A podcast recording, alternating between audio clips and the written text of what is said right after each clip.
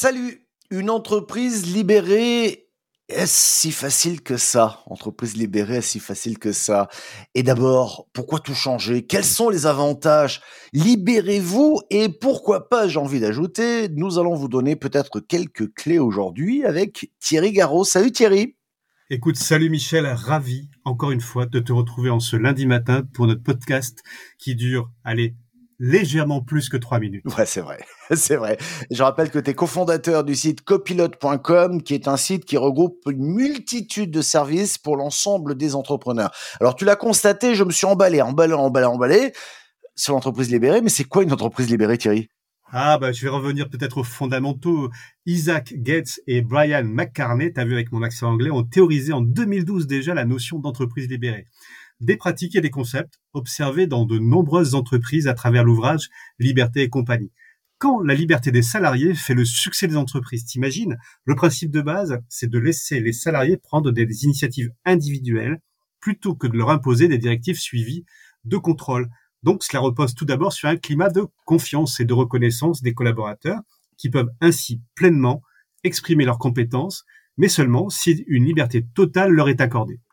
Alors je suis d'accord. Bon, je veux juste rappeler à, nos auditeurs qu'on s'est inspiré d'un article, d'un article pardon, paru dans managergo.com euh, pour parler de cette entreprise libérée, mais j'ai l'impression qu'on n'est que dans des paroles, dans du virtuel. Euh, Thierry, pour faire une entreprise libérée, honnêtement, ça commence par qui? Avant tout, les dirigeants. C'est eux qui doivent lâcher prise, non? C'est clairement eux qui doivent lâcher prise. Oui, le système hiérarchique classique est remplacé par une structure plate où les collaborateurs s'autodirigent avec un effet accélérateur sur le bien-être au travail. Tu sais, cette fameuse qualité de vie au travail. Mais cette démocratie, puisque c'est une démocratie, ne suffit pas pour autant. Euh, l'anarchie euh, doit être euh, véritablement maîtrisée, parce qu'il ne s'agit pas d'anarchie, évidemment. Mmh, mmh. Définie collectivement pour encadrer le fonctionnement de la structure, des règles garantissent l'espace de liberté de chacun on a bien des règles, on a bien un espace démocratique, tout ça est encadré, mais laisse la place à l'autonomie qui était placée au cœur du système managérial. En effet, les salariés sont libres d'organiser eux-mêmes leur temps de travail, fixer leurs objectifs personnels et se laisser ainsi le loisir, tu m'entends bien, hein, le loisir de progresser et de faire progresser l'entreprise. Quelquefois, le mot loisir et le mot travail sont antinomiques, mais là, avec cette acception-là en particulier, on peut faire de grandes choses. Ah oui, non, c'est dingue. parce que, euh, alors, si on va plus loin dans cette forme de liberté, on parle d'entreprises euh, qui rentrent dans une logique d'holacratie. Alors, l'holacratie, pardon, je vais être un tout petit peu euh, un peu pompeux, hein, mais on y va quoi. Ça, ça, vient d'un mot grec, hein, holos, désignant une entité qui est à la fois un tout et une partie de tout, hein, d'un tout. Voilà pour être simple. Hein, on est d'accord. Hein. Et, et signifie pouvoir. Donc ça veut dire quelque part donner le pouvoir de gouvernance à l'organisation elle-même, c'est-à-dire aux égaux, donc à ses membres. C'est bien ça en fait. Oui, plutôt euh, plutôt qu'aux égaux à ses membres. Effectivement, dans cette forme d'organisation, non seulement la hiérarchie pyramidale est éliminée, euh, même s'il en reste un petit peu quelque chose pour permettre à certains d'avoir et à certaines d'avoir des repères, mais il n'est plus question de fiche de poste, mais de rôle assuré en toute autonomie au sein de cercles partageant le même but. On fait confiance dans une holacratie à l'intelligence collective. Elle prend ici une place véritablement centrale dans l'organisation. Avec ce qu'on vit, c'est une vraie réflexion c'est pas, on n'est pas là pour faire un podcast pour. C'est une vraie réflexion par rapport à, toutes ces générations qui même disparaissent par euh, euh l'holacratie finalement, hein, euh, les X, les Grecs, etc. Tout ça, c'est euh, moi, quand je parle de révolution, Thierry, excuse-moi, mais des entreprises sont déjà libérées dans notre pays, ça existe. Est-ce qu'on peut donner des avantages? Parce que c'est bien beau de dire ça sur le papier, rigolo, tout ça, super, mais il y a un business quand même derrière il y a du business parce que derrière le terme de holacratie, euh, il y avait également des activités, des avantages pour une entreprise. Simplement pour revenir à ce que tu disais il y a quelques secondes, tu sais notre podcast, hein, comme on se l'a dit depuis le départ tous les deux et comme on le dit en fait à ceux qui nous écoutent, c'est 100% pratique, zéro bullshit. Donc on va parler des avantages très concrets. D'abord des salariés plus performants. Ah oui, bah, ils le sont tous plus performants quand tu écoutes un entrepreneur. Oui, moi j'ai fait ci, j'ai fait ça, j'ai fait ça. ok, non, non, d'accord. Mais une amélioration de la motivation en rendant les salariés plus heureux et plus impliqués en donnant plus de sens à leur mission, ça, c'est un véritable avantage. Un collectif plus affirmé. Quelquefois, tu as le dirigeant qui est un peu tout seul, qui a sa propre vision, mais qui la partage pas. Et là, tu as un collectif qui est plus affirmé, parce qu'il y a une mise en avant du travail collaboratif. Et puis, une organisation plus agile. La structure n'est pas figée, elle peut se mouvoir au gré j'allais dire au gré du vent, tu vois, moi qui suis à côté de l'océan, mais au gré des projets, hein, sans avoir en fait un, organisme, oh pardon, un organigramme pesant, tu vois, un organisme. J'étais même dans la notion d'organisme. Mais peut-être ce qui va se réinventer en permanence en fonction de nouvelles règles euh, du jeu, intervenant sur un marché ou sur un projet. Et puis, et puis une entreprise plus innovante. Quand tu libères les énergies, tu libères la créativité.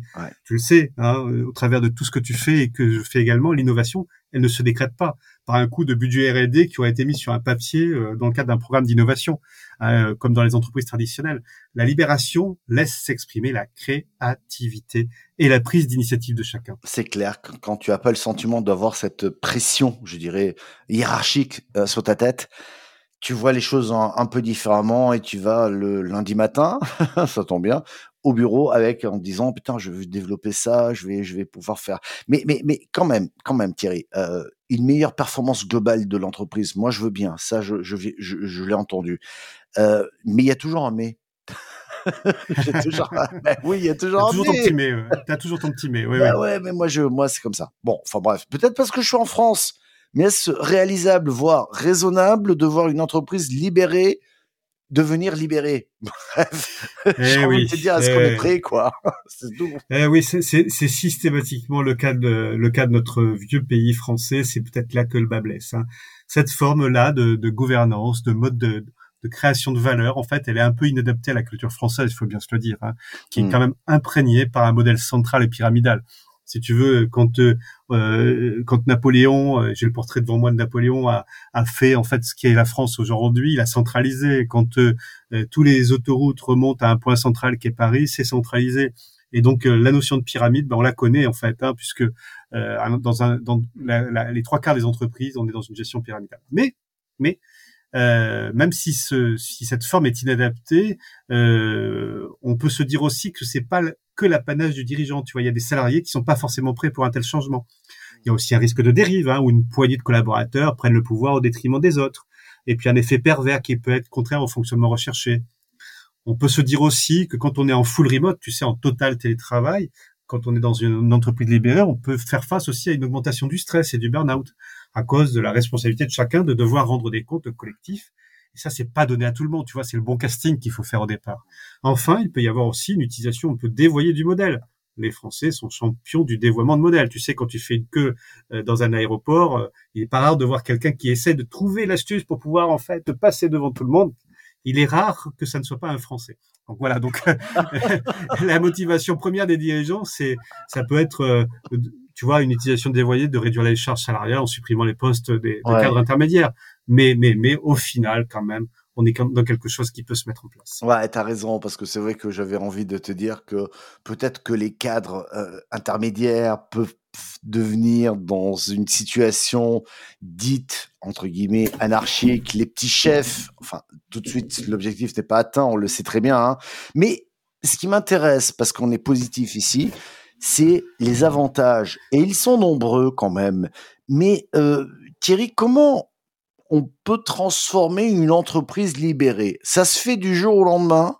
Ça se prépare? Comment tu le vois, toi? Alors, ben moi, je le vois en fait avec, une, avec un, peu, un peu de préparation. L'entreprise peut se transformer du jour au lendemain, mais il y a quand même des risques.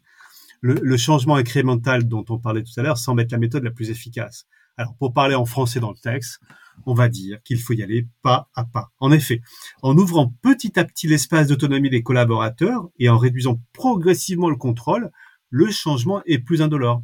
Cette approche aide le dirigeant à se mettre au diapason en prenant de la distance sur le management quotidien, en acceptant de perdre du pouvoir. Lui, il a l'impression d'en perdre, mais finalement, il va en gagner parce que ce pouvoir va être réparti au travers de ses collaborateurs qui vont se sentir beaucoup plus investis. Tu vois, cette approche progressive génère une gestion du changement beaucoup plus maîtrisée. Que l'introduction brutale d'une nouvelle organisation, d'un dirigeant qui va se lever un matin en disant on est tous libérés les gars en fait, hein, euh, voilà on y va, euh, ouais, ça, euh, ça, y est, hein, j'ai décidé qu'aujourd'hui c'était le jour de la libération d'entreprise. Et là personne va comprendre parce que on n'est pas le 18 juin, on n'a pas appelé en fait à, à une entreprise libérée. Enfin, enfin, un point important c'est le changement de culture qui est un enjeu majeur, Michel. De nombreuses critiques soulignent que les salariés français ne sont pas prêts pour un tel challenge. Là, je mettrai un petit bémol. Il s'agit donc dans un point central de, à prendre en compte dans le projet. Attention toutefois, le modèle ne peut fonctionner que si l'ensemble est cohérent. C'est-à-dire que si on s'est assuré que chacune des parties prenantes est bien d'accord pour que cette confiance mutuelle accordée par les dirigeants soit bien aussi accordée par leurs collaborateurs à leurs dirigeants. Ça va dans les deux sens. Mmh. Une entreprise libérée, je serais tenté de dire une entreprise traditionnelle, fonctionne sur une confiance réciproque. Sinon, l'autonomie accordée n'en sera qu'illusoire. Ah alors Thierry, juste pour terminer, tu as en tête peut-être l'exemple d'une entreprise libérée en tête? Oui, je vais vous parler ici de permisdebouger.com, la bien nommée permis de bouger. Pourquoi? Parce que tu vois cette maxime dans cette euh, appellation, elle s'applique aux clients comme aux collaborateurs. Attends, c'est le nom de la boîte, hein, permis de bouger. C'est le nom de la boîte. C'est le nom de la boîte. Permisdebouger.com. Retenez bien en fait cette, euh, cette, euh, ce, ce, nom et allez voir le site internet. Pourquoi? Parce que c'est une véritable entreprise libérée. Parce qu'elle a été pensée depuis le départ par Gilles Mizrahi, son fondateur, avec cette maxime-là. Et il applique au quotidien, dans l'ensemble de ses prérogatives euh, de, de dirigeants, mmh. ce que nous venons de nous dire. D'ailleurs, sur le site Internet, il ne se présente pas comme étant le dirigeant de l'entreprise, mais comme un business aiguilleur. Et ça, j'aime beaucoup le terme parce que finalement, il y a des flux entrants, il y a des flux sortants, et au milieu, il y a des collaborateurs qui se sont investis et autonomes dans une fonction.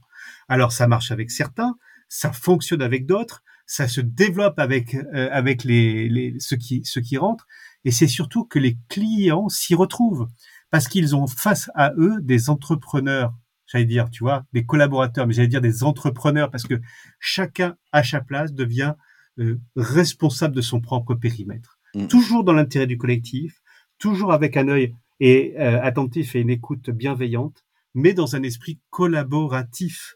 Et c'est ça qui fait avancer l'entreprise.